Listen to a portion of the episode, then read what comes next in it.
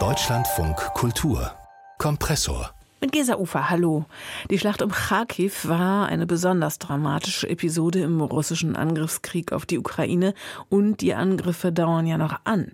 Trotzdem wird bereits an einer Art Masterplan für den Wiederaufbau gearbeitet, mit Unterstützung des britischen Star-Architekten Sir Norman Foster. Wir haben hier im Kompressor über die Pläne gesprochen und zunächst unsere Korrespondentin Andrea Beer gebeten, ihre Eindrücke aus Kharkiv heute zu beschreiben. Also Kharkiv war eine lebendige Universitätsmetropole, eine, die zweitgrößte Stadt in der Ukraine im Osten des Landes, ungefähr 40 Kilometer entfernt von der Grenze mit Russland. Und ich persönlich würde sagen, Kharkiv ist nach wie vor eine lebendige Metropole, aber eben eine wirklich sehr zerstörte, zumindest in Teilen. Es gibt ähm, eine wunderbare große Altstadt eigentlich in Kharkiv. Und wenn man durchfährt, mit dem Auto zum Beispiel oder auch durchspaziert, dann sieht man, dass sie doch sehr stark in Mitleidenschaft gezogen wurde. Und also also in Kharkiv gibt es wirklich die ersten Sachen. Man kann zum Beispiel, es gibt das große Regionalgebäude der Regionalverwaltung. Im Moment haben sie das jetzt schon so äh, verpackt oder, also Denkmäler sind ja sowieso alle verpackt in der Ukraine, aber äh, man konnte da reingehen. Dann standen dann noch die Aktenschränke rum. Das haben sie jetzt schon so zugenagelt. Man sieht auch überall die, die Geläden. Man geht ja einkaufen. Die sind in der Regel sind die Fenster natürlich mit Holzsperrplatten zugemacht. Dann steht immer ganz groß davor, äh, wir haben geöffnet damit man auch weiß, man kann rein. Direkt hinter der Regionalverwaltung kann man in ein höheres Gebäude, das äh, irgendwie beschossen wurde, aber nicht umfällt. Und man kann zum Beispiel ganz, ganz, ganz weit nach oben, ich glaube 12., 13. Stock, sitzt in einem ehemaligen Café, wo noch alles rumliegt und schaut so über die Stadt, die wirklich eigentlich wunder, wunderschön ist. Und man muss sich so vorstellen, so Richtung Nordosten, da ist also Kharkiv sehr stark zerstört worden. Das Viertel zum Beispiel Saltivka, kann man eigentlich sagen, sind sehr, sehr viele Häuser einfach nur noch Gerippe und es sind sehr viele Menschen weggegangen. Man trifft immer wieder, wenn man sich dort umtut, auf Leute, die nochmal in ihre Wohnungen gehen, die was holen, die nachschauen, die einfach dabei bleiben und gucken wollen, äh, was ist mit meiner Wohnung. Ich habe zum Beispiel auch viele ältere Menschen getroffen, die immer noch dort in Kellern leben und einfach einem zeigen, wo sie dann unten sitzen und sagen, eigentlich wohne ich im dritten Stock, aber jetzt bin ich hier unten. Das ist natürlich auch sehr, sehr schwierig. Und dann muss man sich vorstellen, Spielplätze daneben gibt es es Raketeneinschlagstrichter. Dann wird also ständig rumgeräumt. Man muss ja sich vorstellen, es gibt ja immer wieder neue Angriffe. Auch jetzt russische Artillerie, Raketenangriffe. Kharkiv ist ja eine sehr, sehr von Anfang an beschossene Stadt. Wie ist Ihr Eindruck? Was fehlt dieser versehrten Stadt am meisten? Was wäre beim Wiederaufbau als erstes zu tun? Natürlich Geld und die Idee, wie wollen wir unsere Stadt wieder aufbauen. Es gibt ja immer wieder auch die Vorschläge und das läuft ja auch alles schon ganz, ganz lange auf Konferenzen, in Diskussionen, in Runden. Alle möglichen Leute reden ja bereits wieder vom Wiederaufbau und sagen, was wollen wir vielleicht verändern? Sagen wir mal äh, Stichwort Energie. Wo wollen wir vielleicht andere Energieformen? Wie wollen wir uns auch künftig schützen? Zum Beispiel, wenn Sie jetzt aufbauen, dann wird jeder sagen, ich möchte aber einen Keller zum Beispiel in der Schule haben haben. Wir müssen uns darauf einstellen, dass unsere Kinder auch in Zukunft in einen Luftschutzkeller müssen, denn die Sirenen heulen ja ständig auch in Kharkiv. Das ist natürlich gerade dort im Osten, auch die Nähe zu Russland, natürlich ein großes Thema. Eindrücke aus der zerstörten ukrainischen Stadt Kharkiv von unserer Korrespondentin Andrea Beer. Es gibt also Pläne für den Wiederaufbau der Stadt. Maßgebliche Hilfe hat der britische Star-Architekt Norman Foster angeboten. In dem Rat, der diesen Wiederaufbau-Masterplan Jahren mitentwickelt, sitzt auch der Künstler, Designer und Architekturhistoriker Maxim Rosenfeld. Auch mit ihm haben wir hier im Kompressor gesprochen, übersetzt von meinem Kollegen Wladimir Balzer. Herzlich willkommen, Strasbourg, Maxim Rosenfeld. Guten Tag. Wir kennen einige Zahlen. Von über 1000 zerstörten Gebäuden in Kharkiv ist zu lesen. Wie erleben Sie Ihre Stadt in diesen Tagen?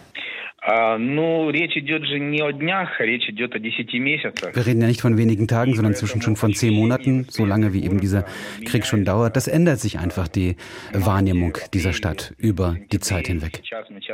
Also viele Veränderungen, die in der letzten Zeit dort passiert sind, auch grundsätzlicher Art. Es geht um Krieg und Frieden, es geht um auch das Menschsein letztlich. Ich kann eine sehr Berliner Antwort auch geben. Also wenn innerhalb eines halben Jahres es keine Veränderung in Berlin gibt, dann ist das nicht Berlin.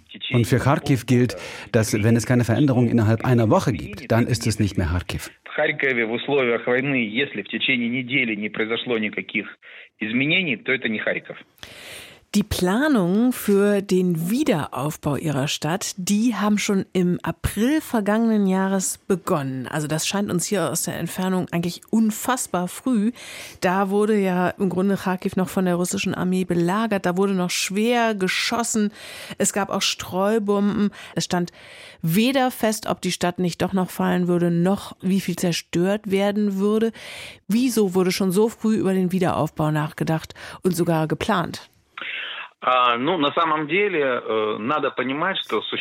Э, also es existieren zwei prinzipielle Aufgaben, was Kharkiv angeht. Einmal sozusagen das Operative und einmal das Strategische für diese Stadt.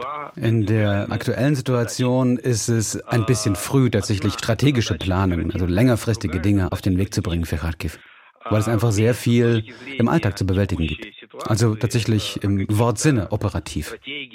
Aber gleichzeitig muss man natürlich auch darüber reflektieren, was in den nächsten Jahren passieren wird. Wir reden da von 10, 20, 30 Jahren. Auch diese Gedanken müssen jetzt stattfinden.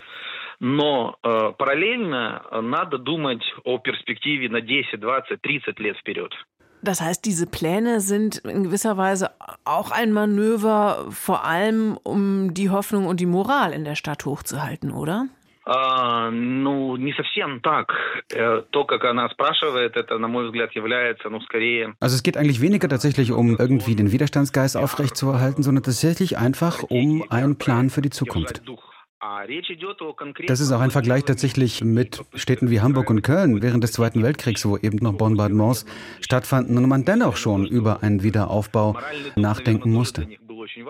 Und gerade auch Hamburg ist eben ein gutes Beispiel, weil da man sehr gut beobachten konnte, wie trotz auch Krankheiten, Bombardements und vielen Entbehrungen man sehr stark in die Zukunft geschaut hat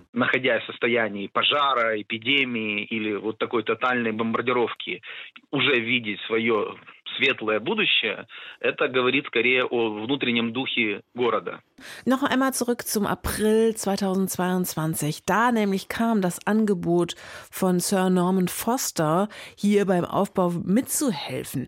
War das eigentlich auch der Start für die Wiederaufbauplanung grundsätzlich? Und wie haben Sie damals dieses Angebot aufgefasst, als Sie zum ersten Mal davon gehört haben? Wie war Ihre erste Reaktion? Ich dachte erst, dass es ein Fake ist, dass man dem gar nicht glauben kann.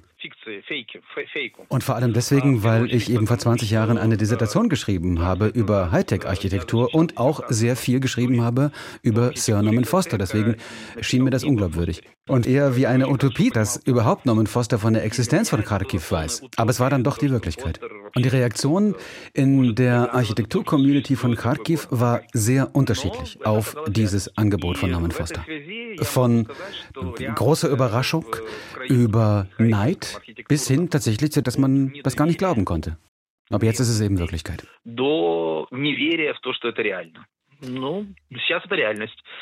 Maxim Rosenfeld, man hört daraus Ihre Begeisterung für Sir Norman Foster.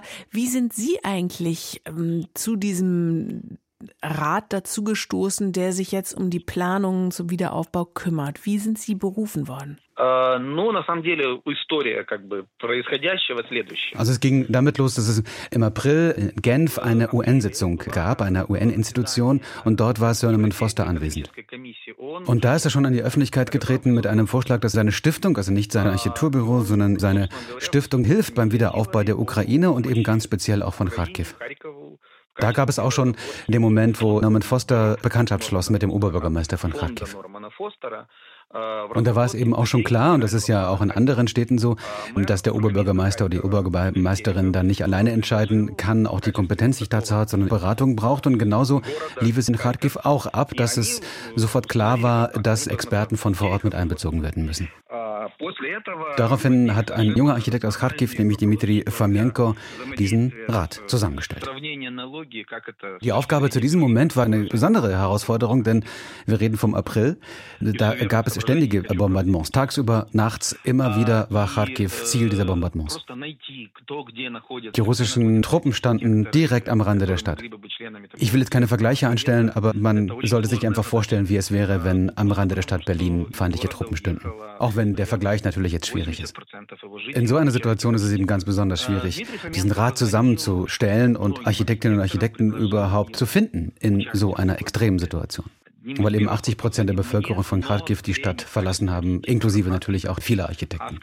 Und eben jener Dimitri Fomenko, der junge Architekt, rief mich dann irgendwann an, eben nicht in einer Funktion als Architekt natürlich, das kann ich gar nicht leisten, sondern als Stadthistoriker und Architekturhistoriker. In diesem Rat sind jetzt neun Personen und das sind auch Architekten, Expertinnen für die Architekturgeschichte dieser Stadt und zum Beispiel auch Menschen, die seit Jahrzehnten sich um die Restaurierung von Denkmälern und Gebäuden kümmern. Архитектор, реставратор, 30 лет занимавшийся реставрацией истории, памятников архитектуры Харькова.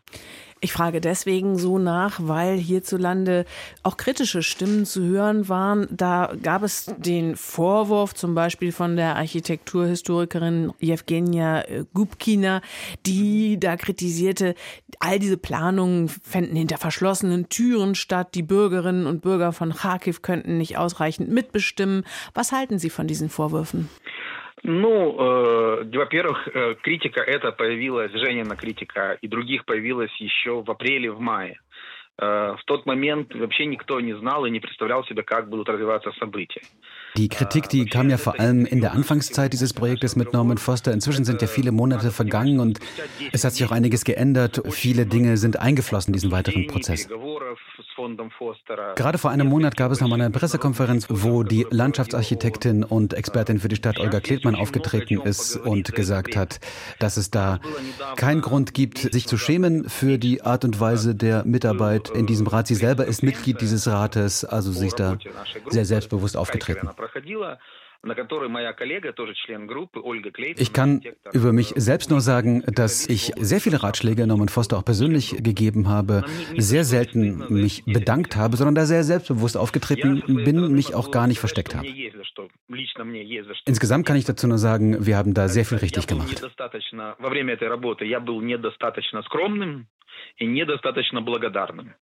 Я слишком часто позволял давать советы Фостеру и слишком редко говорил спасибо. Но в остальном я считаю, что все, что мы делали, мы делаем правильно. Maxim Rosenfeld, wie würden Sie denn diese Pläne jetzt eigentlich beschreiben? Geht es primär um Rekonstruktion oder bietet es sich jetzt wirklich an, diese Stadt ganz neu zu erfinden?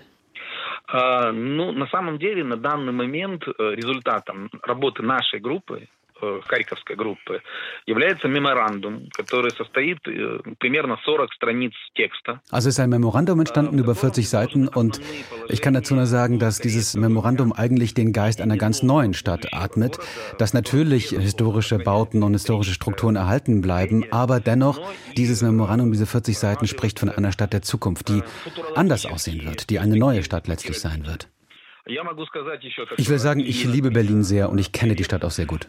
Und Berlin ist eben ein gutes Beispiel. Das sind letztlich vier verschiedene Phasen, von denen ich sprechen würde, von Erneuerung, von Wiederaufbau, letztlich auch von einer Neuerfindung, natürlich nach 45, dann aber auch in den 60er Jahren, in den 90er Jahren und bis heute eine Stadt im Fluss und letztlich ist es etwas, was man eben auch auf Kharkiv beziehen kann. Es ist ein langfristiger Prozess und ein Prozess des Wandels. Э, сейчас как бы понять, как это будет во время войны, когда война продолжается, невозможно. Но видеть, иметь какое-то видение будущего нужно уже сейчас. Wo wir gerade über Berlin sprechen, Maxim Rosenfeld, hier sind nach der Wiedervereinigung aber auch einige städtebauliche Fehler gemacht worden. Also die Spuren der Teilung zum Beispiel sind möglicherweise zu schnell beseitigt worden. Es gibt nur noch ganz wenige intakte Stücke der Berliner Mauer zu sehen.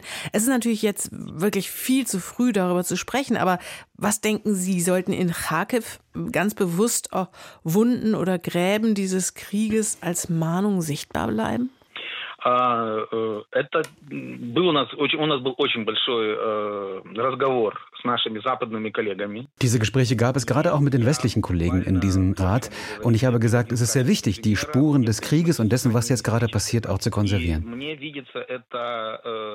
Ich wünsche mir da eine internationale Konferenz, ein Seminar, ein Treffen, was genau darüber berät, wie man die Spuren dieses Krieges dieser Zeit jetzt bewahren kann. Und das sollten dann nicht nur Architektinnen mitreden, sondern auch Psychologen, Urbanologen, viele verschiedene Gewerke, die einen Blick haben auf diese Situation in Kharkiv.